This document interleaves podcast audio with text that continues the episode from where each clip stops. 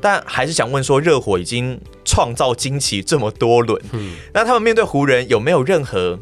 创造惊奇的可能的原因呢？嗯，我认为热火如果要创造惊奇打败湖人，有一个最大的原因。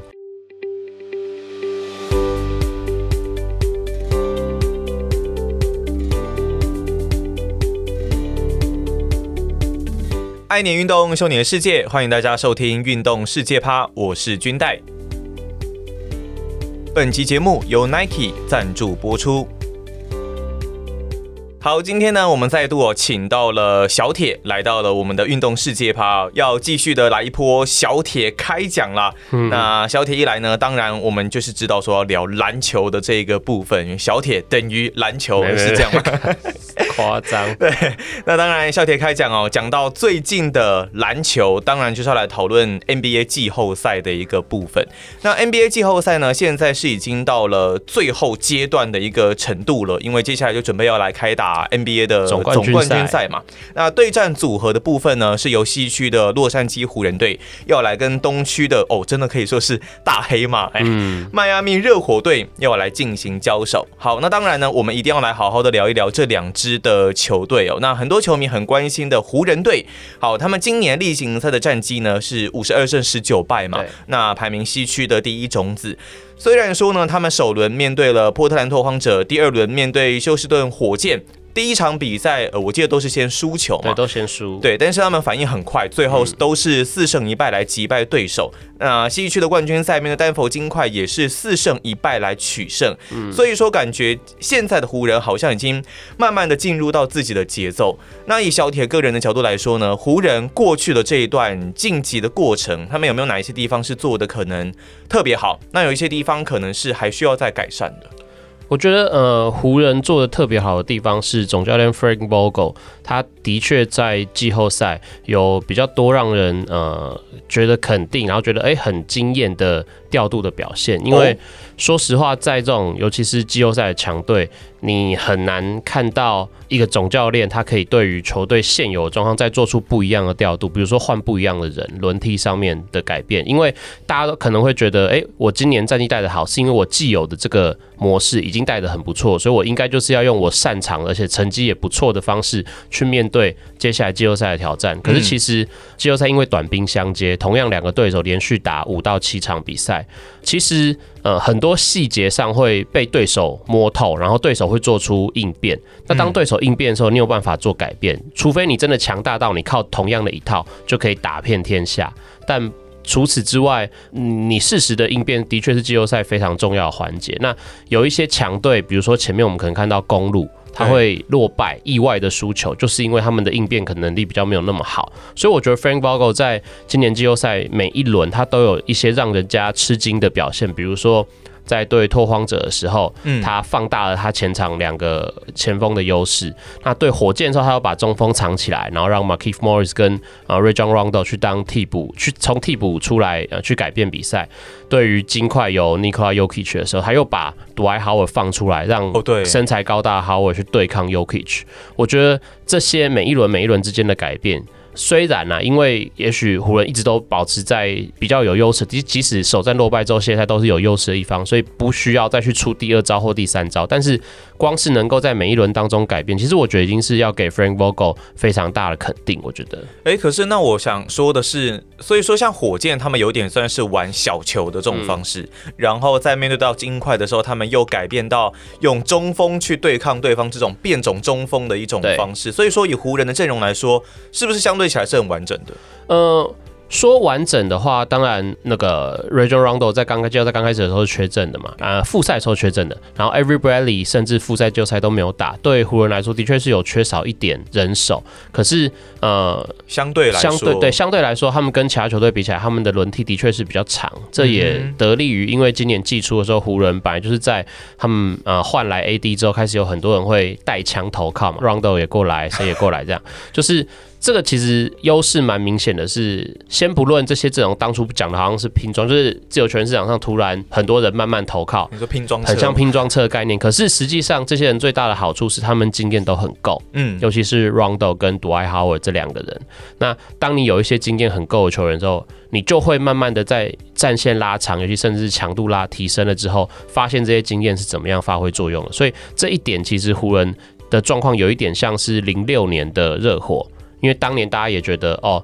呃，热火也是很像拼装车概念。那一年是 Wade 跟小朋友，为跟 Shaquille O'Neal，然后寄钱换来的那个 Jason Williams 嘛，嗯、然后还有 Antoine Walker 这些人。嗯、那大家也会觉得，哎，当年热火看起来并不像前一年东区冠军的活塞那样那么完整，默契那么好。啊、可是慢慢打到后面，就会发现这些有经验的球员一个一个都发挥他们的功用。最后，哦、甚至包括 Gary Payton，、嗯、最后这些资深的老将们就一个一个在。东区冠军赛在总冠军赛发挥功用，最后热火拿了冠军，所以我觉得今年的湖人是有一点点当年热火那个味道。那呃，以湖人他过去这晋级的一个过程，他有没有哪一些特别明显的一个缺点，或是可能会被对手放大的一个部分？呃，我认为包括从呃金块获胜那一场比赛，还有从他们。季后赛前两轮各输第一场的，我们先不论那个是不是，当然有人讲说，呃，反正他们现在后来湖人赢球之后，老龙就有说他们第一场会拿来试探嘛，就是有有这个说法，但我认为这就是成王败寇啊，就是当你既然你现在有本事晋级，那你说你第一场输球是什么样，我们说什么都是，说什么都是对的。好，那但是除了扣除这个之外，我们会发现他们对于。单一球员的猛爆性的表现还是有一点无法限制。哦，就是当然这一点我觉得最大的问题就是跟 Every Bradley 缺阵有关，因为他缺少了后场一个防守的大将，呃，你总不可能希望 LeBron James 去守 Murray 这个情况提早发生，因为他也毕竟有一把年纪，你会担心这会不会造成他过多的消耗，所以呃，如果热火可以有任何一个后场球员，尤其是后场，因为湖人现在防线比较薄弱，就在后场部分。如果有任何一个后场球员可以突然发飙，我觉得这会是呃湖人比较辛苦的地方，因为包括第一轮的呃 Damian Lillard，然后包括火箭的两个后场后两、嗯、个后场对，然后包括金块的 Murray，很明显当他们在进攻状况内的时候是湖是湖人比较难以招架的部分。可是我觉得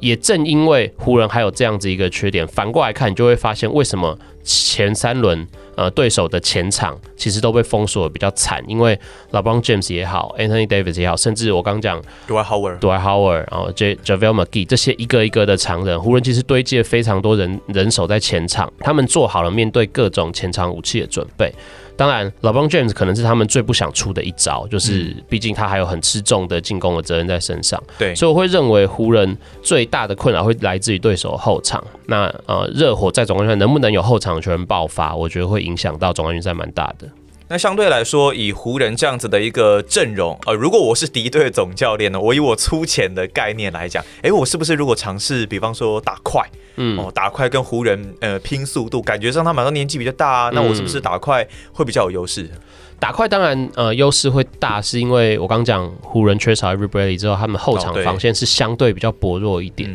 所以你提早去攻击他们的第一道防线，会对于你开启进攻比较有帮助。但是打快的时候，你又会发现湖人季前这个交易有多重要，因为 Anthony Davis 实在是一个太符合现代球风，然后也太适合防守速度的常人了。嗯，我觉得可以看到任何对湖人要攻击湖人的球队，你都会发现为什么呃走到哪里都会看到 Anthony Davis 的感觉。你就不得不说，Anthony Davis 之所以可以在年度最佳防守球员呃名列前茅，票选名列前茅，虽然最后没有拿下来，但是他这几年的防守的成绩已经是让大家有目共睹的，的确是一个非常恐怖的存在。那更不用说。你永远不知道 LeBron James 会不会在最后一刻像以前一样一直追魂锅啊，然后防守什么？就是这两个前场的球员，他们进攻已经很强大了，但是防守他们的机动性跟他们的速度，他们的 size 更是他们会在现代的这个防守原则里面让他们有非常大功效的原因。那讲到湖人队，大家肯定会想到的，当然就是 LeBron James 跟 Anthony Davis 嘛。嗯、那想偷偷的问小铁，也没有偷偷啊，节目都播出去，就是这两个人，你觉得打到现在，他们已经用了百分之百的全力了吗？呃，我认为从对金块这个系列赛来看，嗯，呃，有一场比赛是靠 Anthony Davis 最后一集才赢了，Game Two 绝杀三分，对，绝杀三分球。嗯、然后第五场比赛，你可以看到老邦卷在第四节主宰了所有的进攻。哦，我会认为，呃，你不要说这两个人是不是已经用了百分之百，至少我们可以看到他们都各自有在比赛当中展现出我必须全力发挥才可以挽救比赛那个样子。嗯，那我会认为。你无法去强求一个系列赛这两个人非得要打得多紧张，因为实际上季后赛前三轮他们就是都各打了一个四比一嘛。你要说四比一是什么多激烈的比数，我也不认为。对对，所以我会觉得说，你说百分之百嘛，至少我们可以看到在金块系列赛有几场比赛，或者是对火箭比赛 有几场比赛，这些人这两个球星的确需要发挥到很绝对、很极限之后，才可以帮助球队赢球。嗯，那只是很。也不能说遗憾，就是我们当年可能看过了 LeBron James 对塞尔提克的时候，什么 Game Seven 打一个四十八分钟都不休息，这个你可能会觉得那个叫百分之百，甚至超过百分之百。可是我会觉得，对于这样一支球队来说，你可以逼他们的主将在最后要靠自己的力量去主宰比赛，就已经代表这两个人已经有意识到我需要发挥到那个程度，才可以带领球队赢球了。因为我觉得 Vogel 是不是也有点刻意在调整的这个状况？就是像 LeBron James，我今天在做访谈之前，我稍微查了一下，所以他今年在季后赛的平均上场时间是三十五分钟。对，我我看我如果没看错，应该是生涯新低的这样子的一个上场平均啦，平均。那所以说 Vogel 应该也是有刻意在做这样子的一个调整，尤其又有 AD 这样的一个大将在。嗯我觉得刚刚讲 LeBron James 上场时间低这件事情，反过来就可以看见，哎、欸，第一个是季前找来 Anthony Davis 有多重要，因为他是一个可以让 LeBron James 坐在场下休息，他也可以证明哦，我是有能力去带领球队去主宰比赛的一个超级球星。嗯，那第二个就是我认为我刚讲呃，Dwight Howard 跟呃 Rondo 的发挥的确对湖人是非常重要的，因为他们不管是替补登场，或者像 Howard 后来有先发嘛？对，就是呃，这两个人因为他们经验充足，所以他们更可以让 LeBron James 在板凳上休息久一点，因为在他可以相信在那段期间内，Rondo 可以控制比赛，Dwight Howard 可以去对抗 Yokic，可以做出他们基本贡献。所以我认为去讨论 LeBron James 的上场时间低的时候，可以去给。湖人这些副手们肯定，甚至当然你知道 AD，你说他是副手也不太正确，因为他已经是一个顶尖的球星了，应该说双星啊，对对对，这样子的一个角度。就是呃，不得不说，Anthony Davis 应该是 LeBron James 生涯到现在，也许合作过最接近他的一个队友。哦、oh，OK，对，因为他在热火的时候，当然 Wade 可能有有稍微收起一点光芒，可是实际上他们表现出来的效果就是 LeBron James 很明显高过 Wade 跟 Bush 嘛。嗯，那在骑士的时候也是一样，Kyrie Irving 当然最后那个冠军是靠他一个重要的三分球，可是实际上两个相提并论的情况下，LeBron James 就还是高出 Irving 一些。Oh, Kevin Love 嘛。对对对，嗯、但是 Anthony Davis 今年的表现，或者是他在季后赛的表现，你可以看到他的确是老帮将以往队友里面。能够跟他相提并论，并且主宰比赛的一个球员了。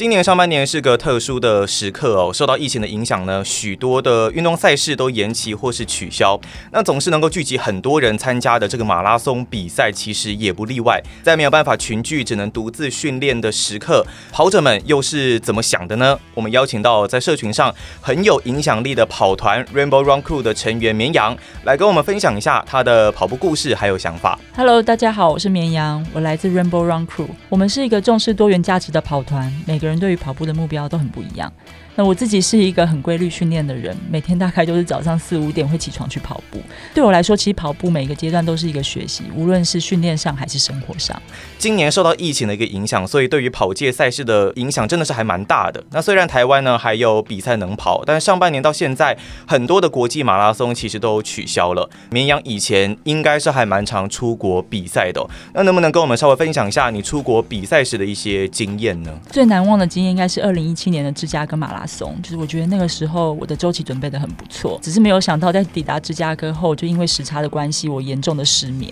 然后那时候就非常的沮丧，然后我甚至连起跑线都不想站上。直到赛前一天，就看到教练传来的讯息，他说：“当我该做的都做了，那剩下其实就是平常心，即便赛事有什么状况，他都不会改变我这个周期的成长。更何况我连跑都还没有跑，就是也是因为那次的经验，让我发现其实我不需要一场比赛来证明自己是一个跑者，比赛只是一个过程。那其实我们都知道，很多的跑者他们都有一些不同的训练课表。不过呢，因为今年受到疫情的影响了，所以很多人可能他们的训练内容都会有一些调整。那如果以绵羊你自己来说啊，今年的训练方式或是目标有没有做出哪一些改变？其实我觉得台湾还蛮幸运的，就是到现在其实我的训练都还蛮正常的。那我也趁这个没有比赛的时候，就安排了一些自己以前比较不足的训练，像是一些速度训练，偶尔我也会穿插一些越野跑，或者甚至帮自己规划一个早餐跑。因为对我来说，找到不同的跑步乐趣是蛮重要，因为这样你才可以不断的享受跑步带来的乐趣。嗯，就像绵羊所说的，跑步呢是需要持之以恒、持续的累积。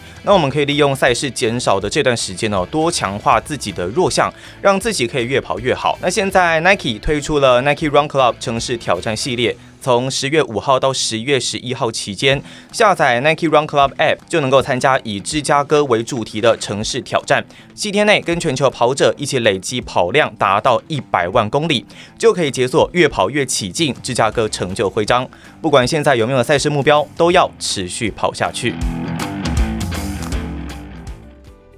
好，那当然，湖人大家都是非常看好的一支球队哦。但总冠军赛这种短兵相接、七战四胜制的比赛，你会发生什么事情，真的很难说。那聊完湖人呢，我们要来看一下今年真的是跌破大家眼镜的。迈阿密热火队哦，热火队呢，今年在例行赛战绩四十四胜二十九败，那排名东区第五的一个成绩。当然，我们绝对不能说这样的成绩是差啦，但是以他们的阵容，还有他们打出来的内容，跟湖人这种备受期待的气势相比，确实稍微弱了一些哦。不过说实在，热火真的是让大家的眼镜碎一地啦。首轮呢，四比零解决了印第安纳六嘛。那第二轮，相信是大家印象非常深刻的。我们前一期节目有聊到，四比一大爆冷门，淘汰全联盟战绩最。最佳的密尔瓦基公路，嗯，那在东区冠军赛面对也是阵容感觉起来相当完整的波士顿塞尔提克，也是四比二来获胜。那感觉以热火的一个主战阵容而言哦，最主要的球星我们能想到的，一般球迷可能能想到就是 Jimmy Butler，嗯，但他们的亮点似乎没有这么多啊。他们是怎么在前三轮的比赛中，他们做对了哪一些事，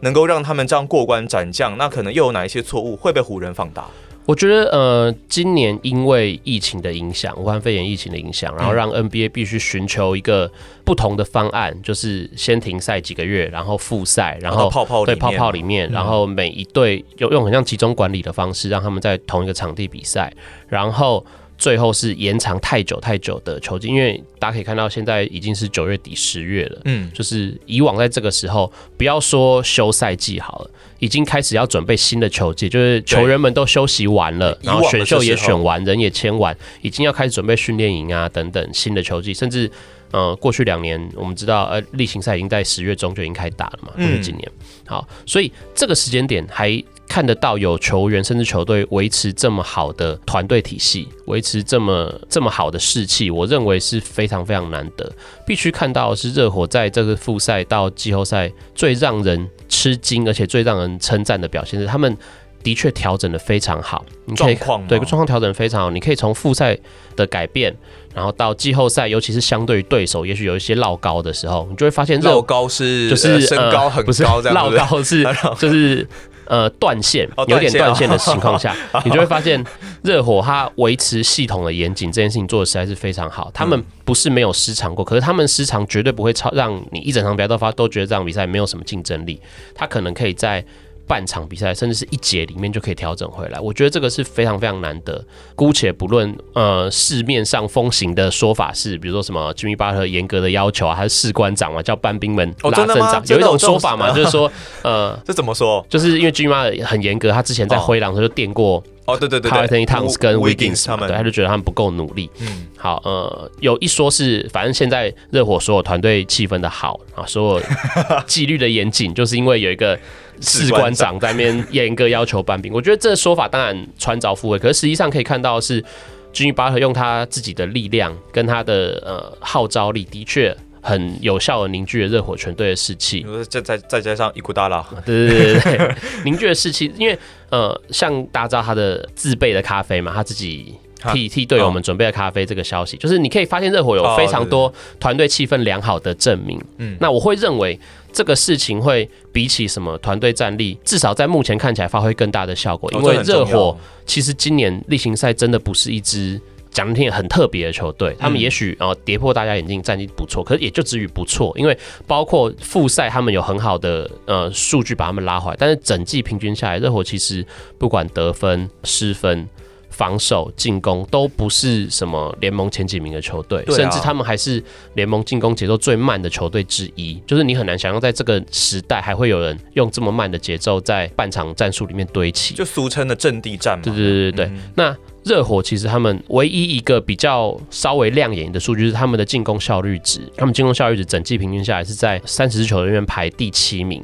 哦，三十支球队排第七，对，这前段班。对，但是这你看，他最好的数据也只排第七名，相较于其他，你可能会想象打到最后分区冠军赛，甚至总冠军赛的球队，也许动不动就第一名啊、第二名，就会觉得，哎，有一支。任何数据看起来只有第七名是最佳排名的数据的球队，居然会打到最后总冠军赛，是让人比较惊讶的。所以反过来就可以看见，在先天条件的不足，或者是他们原本并没有这么让人家信赖的情况下，这支球队的确在复赛到季后赛做了非常非常好的调整。他们可以做在大原则下用不同的策略去面对不同的对手，然后再靠着，因为凭良心讲啊，不论是第一轮的六马。第二轮的公路，他们六马总教练 Nate McMillan 跟公路的总教练 Mike Budenholzer，他们两个人在这整轮的系列赛里面都没有给 Eric Spoelstra 太多的挑战。嗯，就是热火几乎是只要照他们赛前的 game plan 去面对对手既有的状态，就足以让他们赢下比赛。然后，呃，顶多是公路在第二轮被听牌了之后，有做了一些改变，可是那个改变并不足以。扭转整个战局，当然一方面是因为当你想到要改变后，已经零比三落后了，就算再扳个一两场回来也，也也还是很困难。最后在五场还是输掉。嗯、那我会认为 s p o r t s t r a 的调整跟热火整队的努力，的确让他们胜过了。我我认为不只是东区的球队，可能连西区。呃，湖人也没有展现出这么好的调整的状况，因为也许当然跟他们前面没有遇到太多威胁有关，或者是湖人本来就已经够强大有关。可是你会看到，在季后赛的挑战过程当中，够强大的球队也许他是有余裕的去面对每一轮的比赛。那当热火这种。其实本身并没有真的这么强大的球队，就是必就是在这段过程当中，你可以看见他为了赢每一场球付出的努力。所以我会认为，呃，热火在季后赛的防守也好，进攻也好，都比他们在例行赛表现的更好，然后针对性也更明确。他们的 game plan 其实球员们都可以彻底的去执行。最后就是偶尔一些火花，比如说像对塞尔提克的时候，Tyler Herro 在第四场的惊人的表现。嗯，你偶尔辅佐这样子的表现，加上原本既有体系，就是热火能走到现在，然后让大家觉得哦，非常肯定他们的一个主因。刚刚讲到他的 hero，当然他在今年的季后赛，必须要说他当然有一些起伏上表现上面的起伏啦。但是说实在，整体来说，他的一个平均数据真的是还算蛮令人惊艳的，就以一个。他菜鸟嘛，对不对？嗯、一个菜鸟来说，季后赛平均也有十六分，而且三分球有时候真的是杀人不眨眼，也是有百分之三十七点八的一个季后赛三分球的平均命中率啊。嗯、那当然，他在面对塞尔提克的那成名的一战，当然是他最关键的一个表现。但以这位球员来说，他是不是有可能在接下来的总冠军赛，然后还有在未来的比赛当中，可能扮演一个更重要的一个角色？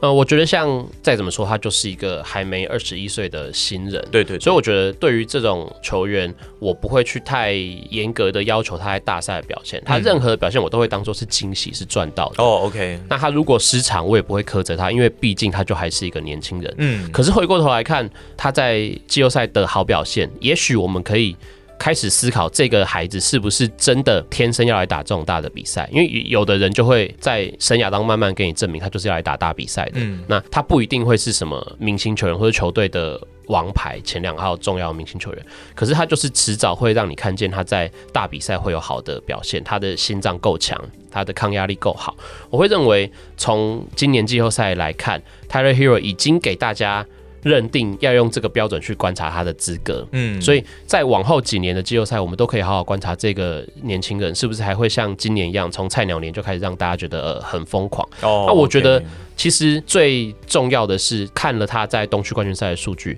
他的三分球命中率其实是三成四九，就是一个还不错，但你不会认为哦有特别吃惊的表现。嗯，可是你就会发现，在关键时刻他就是会把球投进。我觉得这个简略来看，就是他其实整体的命中率并没有特别好。OK，可是他可以在关键时刻进球，我觉得这个就是他特别的地方。因为平常一般的时候可以进球球，我们看的很多。嗯，可是，在强度拉高。在比赛变得比较急迫的时候，可以替球队贡献的人，那个就是真正的呃特别不一样的球员。那也许他还进步一点，他就会变成球星。但是至少可以肯定的是，他绝对是一个呃比季前预期，比他呃原本给大家的模板看来更好的一个球员。那我会认为最难得的是，像我刚刚讲关键时刻表现之外，他是一个非常知道用脑袋的球员。他不是哦，说我今天手感好，你就只会看到我一直在外面投篮。我原本的定位是射手，我就一直跑位，一直等着接球，一直出手。嗯，他其实是会呃去切入、去传球。他当然目前看起来还没有办法像比如说 James Harden、哦、或者是像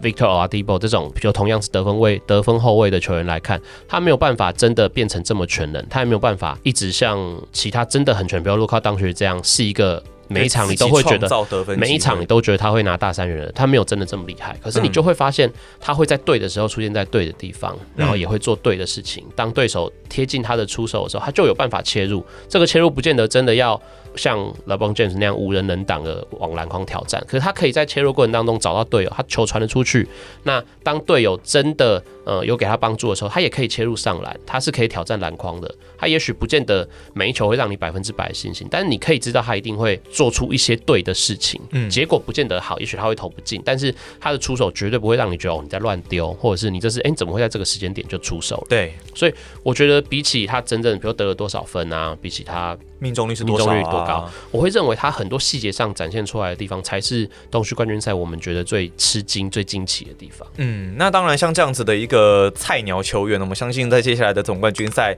老大哥，比方说像 Jimmy Butler，那另外还有 Jay Crowder 这些人，可能。需要负担起更重的一个责任哦，来帮助这些球员成长。其实刚刚在听小铁讲的时候，我一直有想到一个问题，我很想要，就像老师，老师我要问问题这种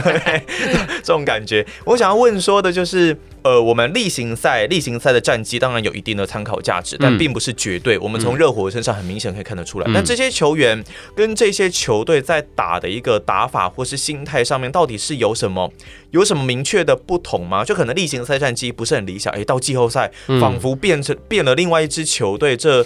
这我一直都想不透了。其实从以前看球到现在，一直在想说他们到底都是有什么样的差异。嗯，我觉得今年当然又会更特别，因为更特别。以往你会有所谓主客场的影响，以往你会有呃例行赛之后你就马上延续那个动能到季后赛，因为例行赛打完没有几天开季后赛要开打嘛。虽然这几年因为呃首轮这十几年了，因为首轮改成七战四胜制，有人会觉得季后赛其实也打得太久。哦，但是不得不说，你把每一轮每一轮切开看，因为你不能保证每一支球队的季后赛都是十几二十场嘛，你一个不小心可能四场七场就收工了。嗯，所以我觉得你把每一轮每一轮切开来看，你要维持那个动能去打季后赛，其实还是很困难的。就是为什么之前例行赛就要紧接着季后赛？因为也许你在例行赛尾段调整、调整、调整的好，调整好了之后，你就马上可以在第一轮面对你的对手。对，那也许。你如果有没有说运气好，就是如果你的战绩是好的，你会遇到比较弱一点的季后赛对手，嗯，你就有更多的空间去在季后赛再做进一步的调整。那每一轮每一轮调整下来，最后到总冠军赛这样。嗯、可是今年的状况是，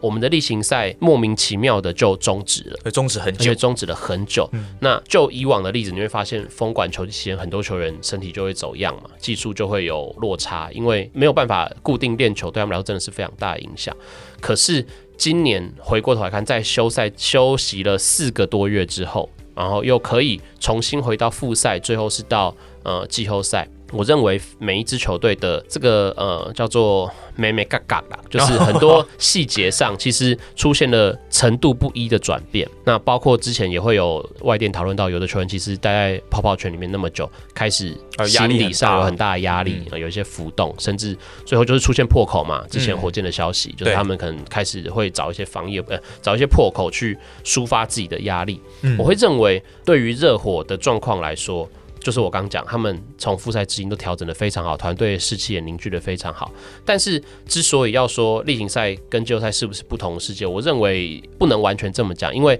毕竟，一支球队可以有能力进入季后赛，然后可能取得比较好的种子序，都是因为他们在例行赛长久时间下来取得成功。嗯，他们例行赛好的战绩，绝对帮助他们在季后赛有一方面是比较好的顺位，一方面是他们有比较好的信心。因为我相信我这一套在例行赛可以赢球，所以我季后赛也可以赢球。但是回过头来讲，为什么会有这么大的差别？是因为例行赛就是长期的比赛，你跟这支球队打完一场比赛之后，可能过一两个礼拜甚至一两个月，你才会再碰到他下一次。嗯，但季后赛不是，你每每一轮每一轮，你就专注在一个对手面前，你今天输了他，明天就想着怎么击败他就好了。哦，对，而且都是每天每天这样打。那以 NBA 那个成绩，尤其最近科学进步的程度来讲，他们已经有非常多的方式可以在短期内找出对手的弱点。所以我刚刚前面讲，为什么应变能力会很重要？每一场比赛完，你今天怎么赢球的？你今天也许你觉得我就是赢在篮板，我就是赢在某个环节，甚至像 Davis，我就是赢在那个最后一球制胜的三分球。嗯，好，下一场比赛之后就会开始防堵你这个点。正常状况下了，有应变能力的教练也好。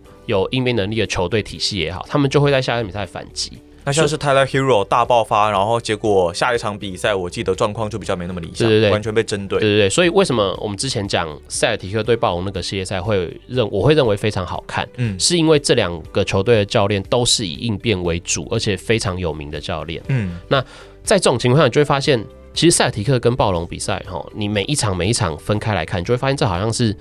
一支跟昨天完全不一样的球队，就是当然季后赛是打一天休一天，打一天休一天。可是如果你，我觉得如果各个观众们有时间，然后有兴趣的话，你就花一天的时间，密集的把这七场比赛一次看完。哦哦，要一次看完。如果你有这个时间跟，甚至当然你也可能不用看那么，就发现我要讲的东西是什么。就是，如果你可以密集的把这七场比赛看完，你就会发现每一场比赛的暴龙，每一场比赛的塞尔提克，都跟前一天好像是不一样的球队。哦，跟前一天不能说完全不同，但你就会发现他们有做出一些改变。嗯，所以阵容或战术、阵容、战术调度，或者是呃一些比较小的 matchup 上，所以比如说你可能会发现今天 Marcus Smart 去守 Pascal Siakam 守的很好。嗯，隔天你就发现，哎，奇怪，为什么 Smart 守不到 Siakam？那不是因为对啊，对啊，那不是因为呃 Siakam 就放弃守 Smart 就放弃守 Siakam，是因为 Nick Nurse 就马上会做出调度，让 Siakam 在更多的反挡之后去接球。哦，那因为塞提尔本来就走一个换防体系，所以你就会发现 Siakam 面对到不同的对手来守他，所以但是，调整，好，这就是调整，然后再隔一天你就会发现，哎。为什么 Siakam 突然就就算没有面对 Smart 又不好出手了？因为塞尔提克也做出应变。我当我发现你会做反挡的时候，我就先去做，不管是提早换防，或者是换防之后更多的交代，或者是把 Siakam 的动线限制在某个地方，用补防把它推到，比如原本他可能要上腰位接球，把它推到换上底位去接球。嗯，就是这两队教练做非常好的事情，就是他一直在应变，甚至到呃系列赛后段的时候，因为这个系列赛打到七场嘛，打到第五场、第六场、第七场的时候，你甚至可以看见。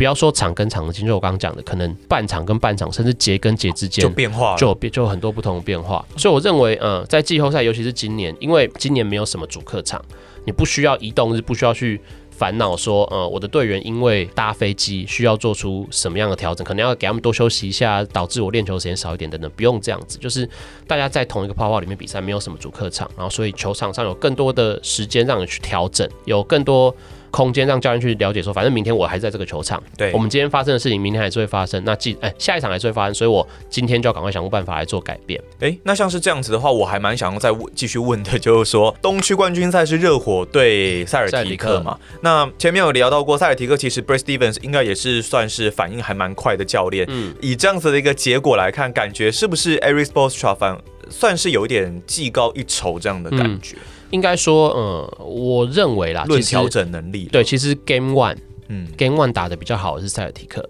，OK，只是塞尔提克最后打不好的时间出现在第四节尾声跟延长赛，然后最后当然包括那个 Jason Tatum 被 Adebayo 盖的那个火锅啊，嗯、非常关键。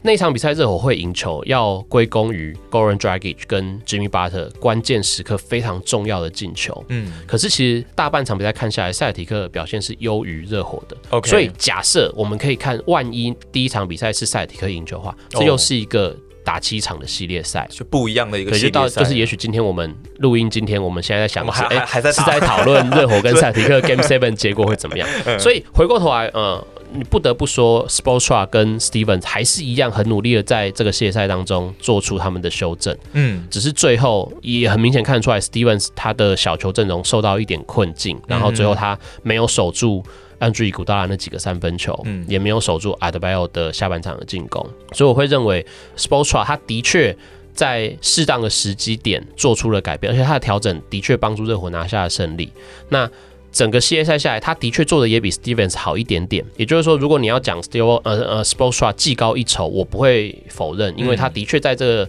东区冠军赛里面表现的有比较好。但是反过来，我们也可以看到，呃，塞尔提克其实也一直回应。那这个系列赛是你不能从结果去论断到底谁做的比较好。OK，只是展现优势的那一方，也许他的时间点长到让他足以拿下系列赛的胜利。我觉得热火真的很厉害了，因为以往如果我们有看金块比赛，就知道说，像快艇都是一个教训嘛。你如果三比一的时候，接下来你没有拿下来，哇，被对方被金块直接反咬一口，一个反扑气焰，整个系列赛被逆转。所以我在看到呃热火在三比一的时候，那让塞尔提克追回一胜嘛。嗯，原本想说这个系列赛是不是要有一些变数，但没有想到，哎。下一场比赛的塞尔提克又好像瞬间变成被压着打这样的一个情况啊！嗯，我觉得 Game Six，呃，热火对塞尔提克这一场可以看到下半场热火真的是发挥比较好，而且就是，呃，如我刚讲会有一些不一样的人跳出来，比如说 Andre Iguodala。啊，比如说 Bam Adebayo，其实热火在东区冠军赛比较值得让我们去探讨的是，Jimmy Butler 其实不是系列赛的得分王，嗯，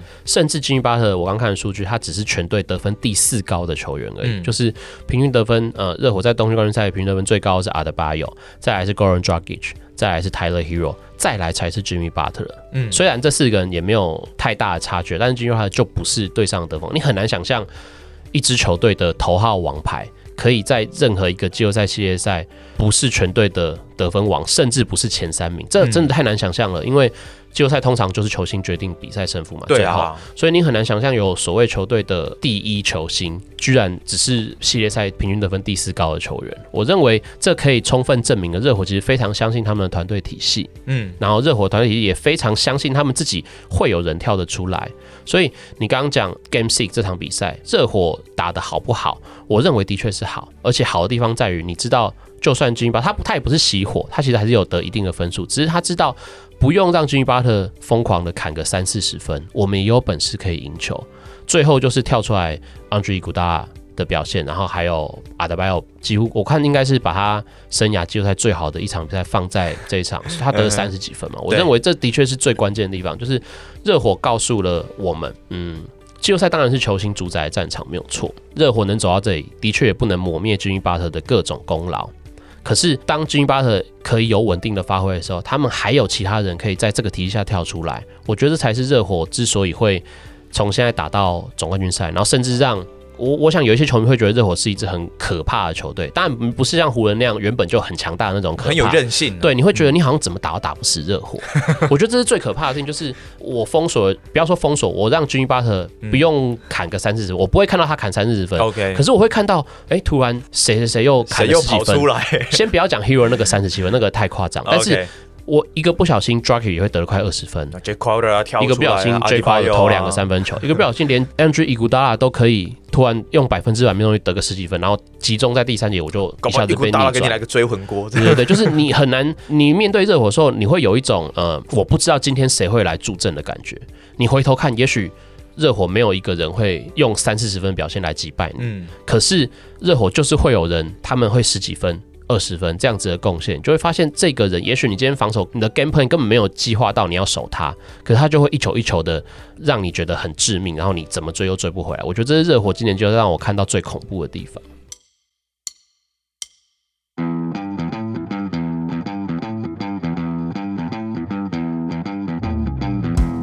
曾经有跑者跟我说过，一群人练跑的欢乐是我一直跑下去的动力。那今天呢，我们邀请到很有社群影响力的跑团 Rainbow Run Crew 的成员赵哥来跟我们一起分享他的跑团还有故事哦。大家好，我是赵哥，我来自于 Rainbow Run Crew，我们是一个重视多元价值的跑团，不一定每个人都追求速度或赛事啊、我们可能把跑步结合摄影、美食跟旅游，让跑步变得更有趣。我以前是一个从来不运动的人，到现在天天跑步，跑龄已经超过八年，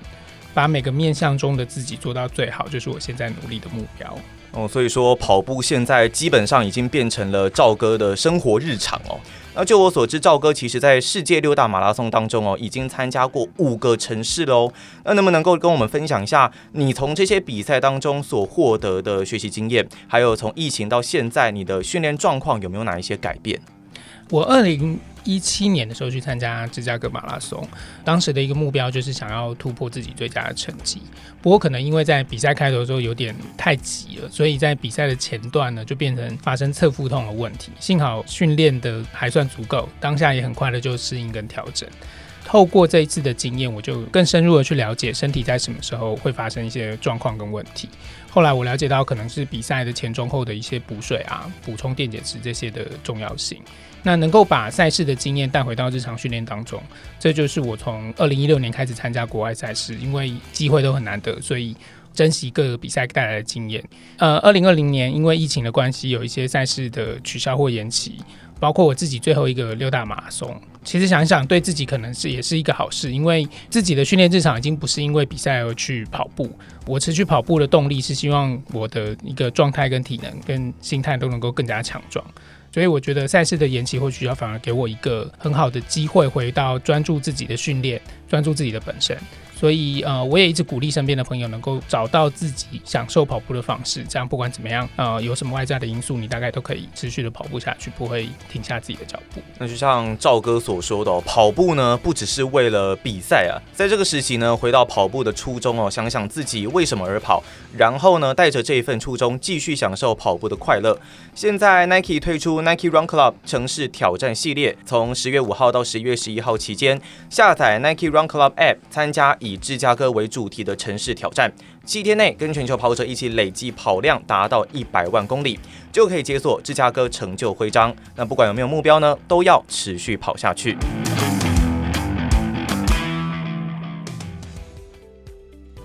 好，前面聊热火聊了非常非常的多啦，那接下来当然我们要好好的来。比对一下哦，湖人接下来准备要面对热火了。以湖人跟热火这两支球队来说啊，小铁可不可以帮我们稍微分析一下，简单分析了他们的一个两队的阵型，还有他们可能有哪一些想胜出的关键有什么？嗯，我觉得有更多数据的细节都可以等待我们站上的文章，用看的文字也许会比较容易了解。运动世界的文章来说，嗯、那我觉得从一些呃观赛的角度来看，OK，可以看到湖人今年对湖人跟热火来说，是我觉得好一阵子没有发生的，就是那种有一方跟另外一方他们压力其实是差很多的。就是你不能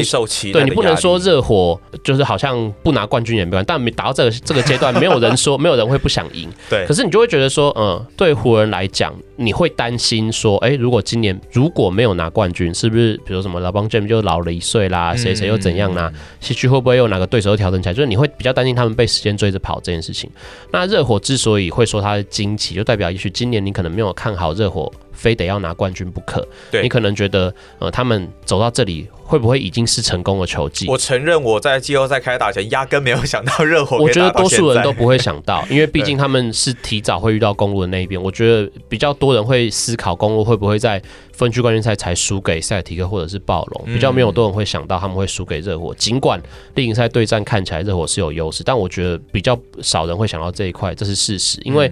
热火，你看，呃，现在最大的差别就是热火其实没有人有所谓总冠军赛的经验，唯一有总冠军赛经验的人已经是在那边白老的 Udonis Haslem，对，就是他，他是队长了，他队长，他原则上也不太会上场了啦，就是他不是不太会是那种实际上的纸上的战力。那对于呃大赛，我一直相信的一个原则是经验占的非常大的因素，尤其是从分区冠军赛开始，所以你会看到金块前两轮打得好好的。然后金块在西区冠军赛的中段也还是会给湖人威胁，但金块在西区冠军赛的第一场就是会打得很惨，嗯，因为他就是一支没有分区冠军赛经验的球队。哦，所以从就前几段的系列赛，然后进到分区冠军赛，我这个就已经差很多了。嗯，我觉得，因为当下你比较呃，对于球队来说，你就是现在台面上仅剩的，因为你先不要论总冠军赛，因为。NBA 东西区的观念还是蛮明显，就是你等于在东区战场里面，你是最后的两支球队了，已经没有其他的，你不用去关注哦。我就算赢了，接下来要面对什么对手？你就是先面对你面前的这支对手。嗯、所以加上在这个当下，你可能季后赛已经打了一个多月了，你已经延长了非常多的体能的消耗，或者是你技术上的磨练。所以经验的是的呃经验重要性在大赛会越来越明显。可以理解。我最喜欢举的例子，也是我自己觉得印象最深刻的例子，就是 Reggie Miller 在两千年的时候，Reggie Miller 已经是八零代末进 NBA，到九零年代大家已经非常了解他就是一个季后赛很可怕的杀手级人物。对，可是他就是在两千年才打了生涯第一次的总冠军赛，嗯、但是你通常不会去担心这个球员，因为你你就会觉得他就是一个 outlier。对啊，他例行赛就算再怎么，他不会不起眼，但是他没有其他顶尖球员那么出色。他是一个这么疯狂的大赛少，他还是会在季后赛表现出更多让你想都没想过他可以表现出来的东西。可是他在两千年的总冠军赛第一场比赛打得非常非常差，烂到让人家觉得 这是我们认识到季后赛就跟鬼一样的 Miller 嘛？因为他那场比赛有投十六中一。哇，投十六中，非常非常惨，就是一个一成，不到一成，对，非常非常惨的表现。你很难想象，连 Miller 一个你认为他心脏这么强的人，第一次到总冠军赛都会发生这种事情。嗯，所以在那之后，我对于那种呃没有打，就是没有什么经验的年轻球员，在大比赛的表现，我都会认为，如果他表现得好，我会非常非常称赞他；但他表现不好，我会觉得。那也代表你不就是一个凡人而已，你比没有比人家惨，因为你就是个人呐、啊。对你，你没有你没有真的那么糟糕，不用特别去酸说哦哦，他就是季后赛软手，他不是软，他只是在大赛，然后真的必须要花一点时间去缴学费。对，所以每呃每一年的季后赛，尤其打到分区冠军赛之后，我都会特别先去看经验这个部分。所以湖人跟热火现在最大的差别就是哦经验，热火全队至少会上场的人里面没有呃除了伊古达拉以外，没有人有总冠军赛的经验。那湖人呢老帮球人就不说了这已经是他第十年打进总冠军赛了。好 ray john rondall，dwight howard 那我们是不是可以推测一下先发阵容啊？就是如果照这个方式来看的话，是有可能控球可能是 Rondo。呃，我认为 Rondo 不一定会不一定先发，但是 Howard 可能会先发，Howard 可能会打这个呃，至少季后赛到目前为止，Howard 的发挥是比 McGee 还要好的。所以前场就 Howard、AD、LeBron James。那后场的话，呃，Danny Green，哦他现在呃目前状况是 Danny Green 嘛，然后那个 KCP 嘛，OK，Caldwell Pope。我认为冠军经验这件事情的确是季后赛非常需要去注意的环节。这是一套很有经验的阵容。就算我们就算不讲刚刚啊 LeBron James、Rondo、Howard，连 Danny Green 都是去年暴龙拿冠军的时候的先发后卫。而且过去他也在马刺，对对，他有非常大、嗯、非常深厚的冠呃大赛经验，所以我会认为在经验上湖人绝对是完胜热火。就经验上这一部分，所以这也可能会导致于。包括像西区冠军赛 Game One 的状态，在总冠军赛的 Game One，我也认为湖人应该会赢，而且赢的不会太困难。因为 Game One 对，因为以这个经验缴学费的观念来看的话，热火绝对是远远在湖人之后。所以，如果他们在总冠军赛第一场比赛失常，我完全不会责怪他们。也可以推一下热火的阵容嘛？以这样子的热火应该不会改变原本这种，就是 Adebayo、Crowder、Jimmy Butler，然后 Duncan Robinson，还有 Goran Dragic。OK，我认为这是他们比较可能，因为这就是他们季后赛一贯以来，他们也没有什么调整。他们啊，他们调整了很多，但是替补上面的调整，先发他们比较少调整，选择可能没那么多了。这应该是他们最好的一个阵容的方式。反过来说，就是呃，他们既然大家都没有经验。我也不用刻意为了经验说去改变我的先发阵容，就状况最好的上。对对对，嗯、就是我现在最习惯的方式，我就去打我总冠军赛。嗯，我会认为从经验来看，湖人绝对在热火之上，啊、这也可能导致了呃，不管是 Game One 啊，或者是在后续短兵相接的时候，你就会发现经验的差距在什么地方。好，那我们刚刚当然讲了非常多湖人的优势，不管是他们的阵容、嗯、他们的经验，嗯，但还是想问说，热火已经创造惊奇这么多轮，嗯，那他们面对湖人有没有任何创造惊奇的可能的原因呢？嗯、我认为热火如果要创造惊奇打败湖人，有一个最大的原因就是他们在这个系列赛已经证明，呃，在今年的季后赛已经证明过，有非常多人可以跳出来。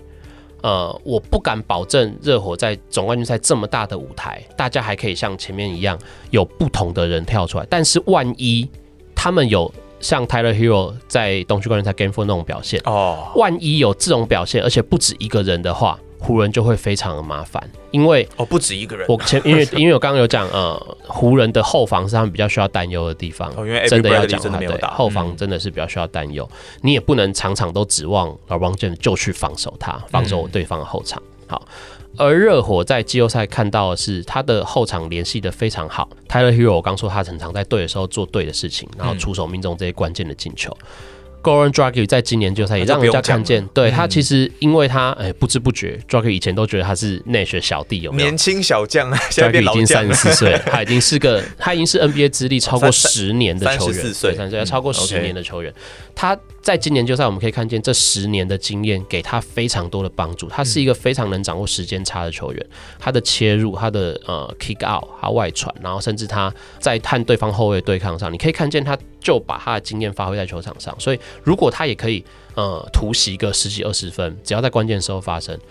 我不认为包括 Caruso、包括 Rondo 是有可能去一对一就抵消他的。哦、所以，嗯、呃，这几个后场的表现都是热火有可能，呃，我说短期之内的爆发会对湖人的后场造成伤害嘛？而且关键时刻如果 Butler 跳出来，对对对，所以我刚说的这几个，因为他们都是后场球员，所以我们可以去乐观的看待。呃，面对湖人相对防守比较弱的后场，他们是有突破的可能。OK 啊、呃，但是呃，而而且在呃前面季后赛，我们也看到不止巴特非得来主宰战局。就像为什么尽快打到后来会很辛苦，因为湖人守好 Jamal Murray 就觉得可以搞定大半，就搞定金块了啦。对，对，对，感觉是这种感觉。呃，热火不止不是那种你守住巴特就没有人可以跳出来。尤其从前面季后赛可以，哦，对，从前几轮很明显，对对。如果今天守住 Jimmy Butler，但是 Dragic 跳出来呢？如果今天守住 Dragic，那 Hero 跳出来呢？甚至是今年例行赛已经不止一次单场投进八九颗三分球的 Duncan Robinson，如果他又在这个时候跳出来，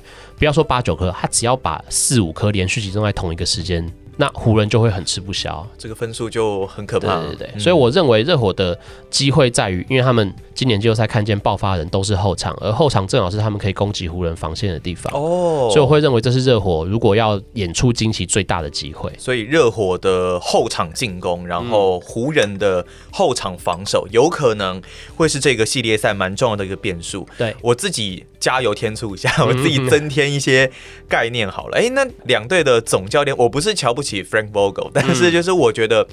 Sportstra 跟 Vogel 之间，他们会不会有一些的差异性存在？因为总教练其实他的调兵遣将是很重要的。嗯，我觉得就是教练其实也是需要大赛经验的。Oh, 那这一方面，大赛经验的优势就会在 Spoelstra 身上，因为他不管大家当初要要不要去质疑他是 Pay Riley 的小弟啊，或者 Pay Riley 的子弟兵，然后也许 Pay Riley 才是背后的功臣什么等等，但实际上他就是那个带领热火打过总冠军赛。拿过冠军的冠军教练，嗯，而且那几年，呃，他在东区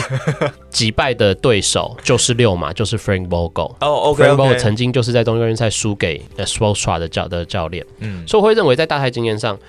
回过头来我们要看的是，呃，Frank Vogel 是不是也要缴一点学费？因为毕竟这可能是他少数的，欸，这是他第一次打总冠军赛的经验，嗯，但是。反过来说，Sportstra 因为他已经打过总冠军赛，甚至他也赢过总冠军，所以他知道怎么样在这个呃全世界关注的 NBA 单季比赛的最后的舞台上面如何去赢球。他是一个已经知道怎么赢球的教练。他了不了解 LeBron？我认为当然有影响。当然，但是 LeBron 打到现在十几年，很多人都了解他了，就是他会做到什么事情，我们都知道，不见得挡得住啦。但是我们都知道，他就是一个这么有主宰力的球星。嗯，Spoelstra 当然对 LeBron 一定有程有一定程度的了解，但是他真正赢过 Vogel 的地方是他真的在总冠军赛赢过球。那在前几轮我们也可以看见，不论是不是真的因为这个有过总冠军赛的影响，但是他的应变的确也做得非常好。Frank Vogel 也没有做的不好，Frank Vogel 也做的很好，但是的应变会让人家更印象深刻。嗯，因为。不得不说，你带领一支已经被看好的球队做出一点改变，跟你带领一支原本没有那么被看好球队，居然可以一直一直赢，我认为后者的印象分数真的是会比较高，没有错。我也是因为今年我才觉得对 Sports t r a 有一种特别改观的那种感觉啦。嗯、对，那当然也有新闻说，哎、他掌握了 LeBron 的弱点，这个就要等比赛开打了、我觉得 Sports t r a 他呃，大家可以注意的地方是，当年大家可能会觉得，哦，你带了 LeBron James 带领位就是。讲难听点，就是躺着也有机会可以赢了、啊。你不需要 讲难听点，就是你可能会觉得带领这种顶尖球星，你不太需要太多的技术含量。我很怕你接下来要说那 Vogel 就不用拿战术板了，不用来拿。但是呃，那两年其实呃，热火也是有改变。他们从原本还需要中锋，然后 Bush 打四号，嗯、变成他们让 Bush 打中锋，然后打一些比较接近现代球风的小球。所以我觉得 Spoelstra 他在这方面的改变，其实是可以。给他一点肯定的，嗯，那在这么多年后，他又有一个机会来证明自己。当然，他这是变成是比较 underdog 在挑战的那一方。对，呃，我认为啦，就算他在总冠军赛没有做出什么大的改变，或者是他最后没有办法帮热火拿下冠军，我也不会苛责他，因为他在今年就他已经让我们看到太多次，不能说神话，但是太多次很精彩的表现，惊奇表现，对，惊奇表现。嗯，所以我认为带领这样一支热火能够打到总冠军赛，我想不会有人说 Spoelstra 是一个失败的教练。那反过来说，Frank Vogel 其实他也在挑战他自己，因为很多人都知道，就以往太多例子了，从季后赛的教练到分区冠军赛的教练，到能够被大家认为是一个总冠军赛等级的教练，其实都还是有不同的坎站在那边看，等着他要去跨越。现在就是 Vogel 要跨越这一段的日子，因为如果他没有跨越这一关，尤其是现在又在又在一支比较被看好的球队，还如果他在总冠军赛输球的话，他的评价就会可能又回到当初在六马的时候。嗯，因为带着被看好的球队在总冠军赛输球，其实是一个蛮让人家失望的行为，压力很大，对，压力很大。所以不只是球员要缴学费，球员要在经验上做努力，教练其实也需要在经验跟呃心理素质上面有更多的调整。对，那当然说，呃，Sportstra 跟 Vogel 这教头之间的对决，也是可以让大家在今年总冠军赛一个蛮大的看点哦。嗯、那当然，其实像今年这样子的一个组合啊，因为我记得我是两千零三年开始看 NBA 的，嗯，那那个时候呢，零三到零四年球季其实很大的一个话题就是总冠军赛是、哦。活塞跟湖人，人那一年的湖人是有 F 四的嘛？因为有 Karl Malone、Gary Payton、Shaquille O'Neal 跟 Kobe Bryant。那活塞那一年，你能够讲得出来很很那种明星挂的那个时候就不是球员了。活塞的球员都是在那一年之后才变成明星球员。哦哦，是是，对对对，就是就是那一年之后才成长出来。因为像当然大家很熟悉了，呃，Richard Hamilton 嘛，Chauncey Billups，对，Rasheed Wallace 双蛙嘛，嗯、还有 Tayshaun Prince，嗯，对，那今年好像。有一点这样的感觉，我们站上有一篇马特洪峰写的文章，其实也是在讲这件事情。对我今天早上有看到，觉得哎，真的是有这样子的感觉。嗯，因为呃，就是我刚刚前面讲，季后赛其实是球星主宰的战场，所以当你有球星的时候，你很容易被看好。那更不用说你如果是一支原本已经够强大的球队，又有一个顶尖的球星，这就像是现在湖人，还有当年的湖人也是一样。嗯，可是当年湖人会输球的，我我那时候看到的一个说法，我觉得非常有趣。就是湖人跟活塞就像是超跑对上吉普车，OK，对，可是很像这一次不是在赛道上面比跑步，比比车速。零四年吗？对，零四年这次不是在赛道上面比车速，嗯、这次是在沙漠里面，就是在在沙漠里面，吉普车就比超跑有用许多嘛。对啊，对啊。好，所以呃，这是我当年看到我觉得非常非常有意思的一个比喻。嗯，那这个比喻我们也可以放在今年的总冠军赛来看看。当然，我们现在还不知道战场会长什么样。嗯。可是当年我们可以发现，活塞非常厉害的，从第一场，而且第一场还是在湖人的主场，第一场就赢了。对，第一场就，而且第一场他就对这个系列赛定调，就是我没有要让你像让湖人像你自在的情况一样去挥洒你应该有的堆砌的进攻，嗯、让你比赛在你的内外的节奏里面。我就是要让湖人知道，比赛就是像我们活塞要一样，哇，节奏打得很慢，我不让你每次进攻都非常辛苦，最后就跟你拼防守。当年湖人不是没有本钱拼防守，可是他们后来呃，Karl Malone 他身体状况比较不太好，最后甚至受伤缺阵，造成了非常重大的影响。所以最后就是在一个低比分的防守战的节奏里面，让当时全联盟最擅长防守的活塞击败了湖人。对，不管湖人星光亮度再高都没有用。所以我觉得这个系列赛就会回到呃，就是我们应该要怎么去认定。这个系列赛的进行，就是当年我会说是超跑对吉普车，可是战场在沙漠。今年会不会也是这样呢？今年湖人也是星光亮度很高，超跑对进攻状况也都很好。湖人是呃今年全联盟得分也是算名列前茅的球队，然后季后赛也是可以看到他们有爆量的得分，然后老邦杰那个 AD 飙起来之后没有人守住，这样湖人当然是希望把比赛切割成一对一，我最后让球星来击败你。嗯，可是热火会不会让这个事情发生？我不晓得，目前看不出来，因为热火在前面系列赛都。没有让比赛变成这个状况嘛？他都是跟对手用团队战力来决胜负。那我调整比较好，我就可以击败你。可是话又说回来，热火的确在前面面对到最大威胁就是 Antetokounmpo。嗯，那他的确限制了他。他可以用同样的方式限制 AD 或者是 LeBron 吗？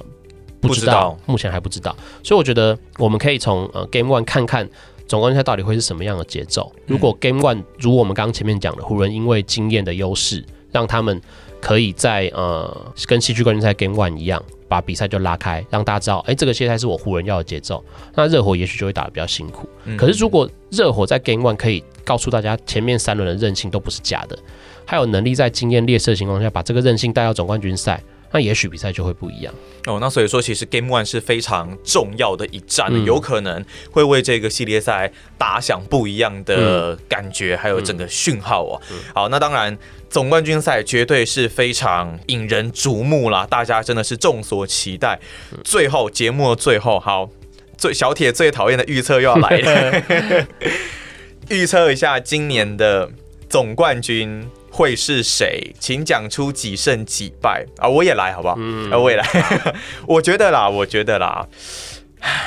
这样子看下来啊，因为其实说我在刚刚听完小铁这样子讲，然后呢。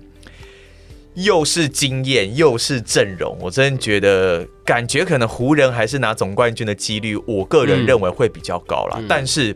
我有点想把教练执教还有他们的应变能力的这个因素加进去。湖人我觉得不会赢太轻松啦，四胜三败，嗯，然后拿下今年的 NBA 总冠军。嗯、那小铁的看法？好，我会认为，呃，正常状况下。正常状况，人之常情。我觉得人之常预测湖人赢真的是人之常情，因为看起来太正常了。嗯、可是，就像刚刚前面有举到的例子，我真的觉得今年实在太像是零四年的状况。哦哟，哦哟，我真的会认为，对我真的会认为，呃，热火前面的惊奇让我们看到非常多不一样的东西，包括我们从来没有想，不要说赢公路哈，我们没有，甚至没有想过会有公路会用这么夸张的输法结束今年的季后赛。对啊，就是如果热火连联盟最好的球队都赢得了，难道他赢不了湖人吗？联盟第二好甚至第三好的湖人吗？哎呦，我会认为这其实有点惊奇存在，因为。呃，刚刚军段你也有讲到，就是总教练执教的因素，你会放在里面。对啊。那我认为到现在，整个 NBA 已经剩下最后这个系列赛了，所以呃，这两个人执教的差距就会，这差距可能会比想象中还要再更放大一点。嗯。所以我认为，呃，热火绝对不会没有机会。嗯。而且他们也在前面三轮让我们看见，他们太擅长于改变对手的节奏了，就是把比赛打进自己想要的模式。所以我会认为。好，我觉得热火有机会在四胜三败来赢总冠军。哇哦，完全相反的一个意思。没有，这样还没有完全，就是我们的看法，当然就是这这会是一个很长的系列赛。不是不是完全，其实我们的预测虽然我们预测的总冠军不一样，我是湖人，小铁是热火，但是。其实我们的胜败预测是很接近，都是四胜三败，就是这个系列赛应该不会这么轻松，会很应该会很激烈啦。嗯、哇，好，那我们就等着看最后，激动到 我连续两集都闭嘴，对，而且在最后最后关头，好。好我们就来看最后总冠军的结果是怎么样，要惩罚之后再来想。好，那当然今天的节目呢很开心哦，小铁的小铁开讲哦，今天跟我们好好彻底分析了一下接下来可能的总冠军赛的一个走势哦。那当然呢，运动世界趴除了时事之外呢，也是一档可以以人物故事为主啊，还有很多的运动话题为素材的一个 podcast 的节目哦。那如果呢你对运动世界趴有任何的建议，或者是想要回馈给我们的意见呢，都可以上脸书搜寻运动世界，然后呢不管。不管是透过留言或是私讯啊，都可以把你们的建议回馈给我们知道。好，当然呢，今天的运动世界趴的小铁开讲就到这边告个段落，谢谢小铁，谢谢。好，那我们下期节目再见喽，拜拜。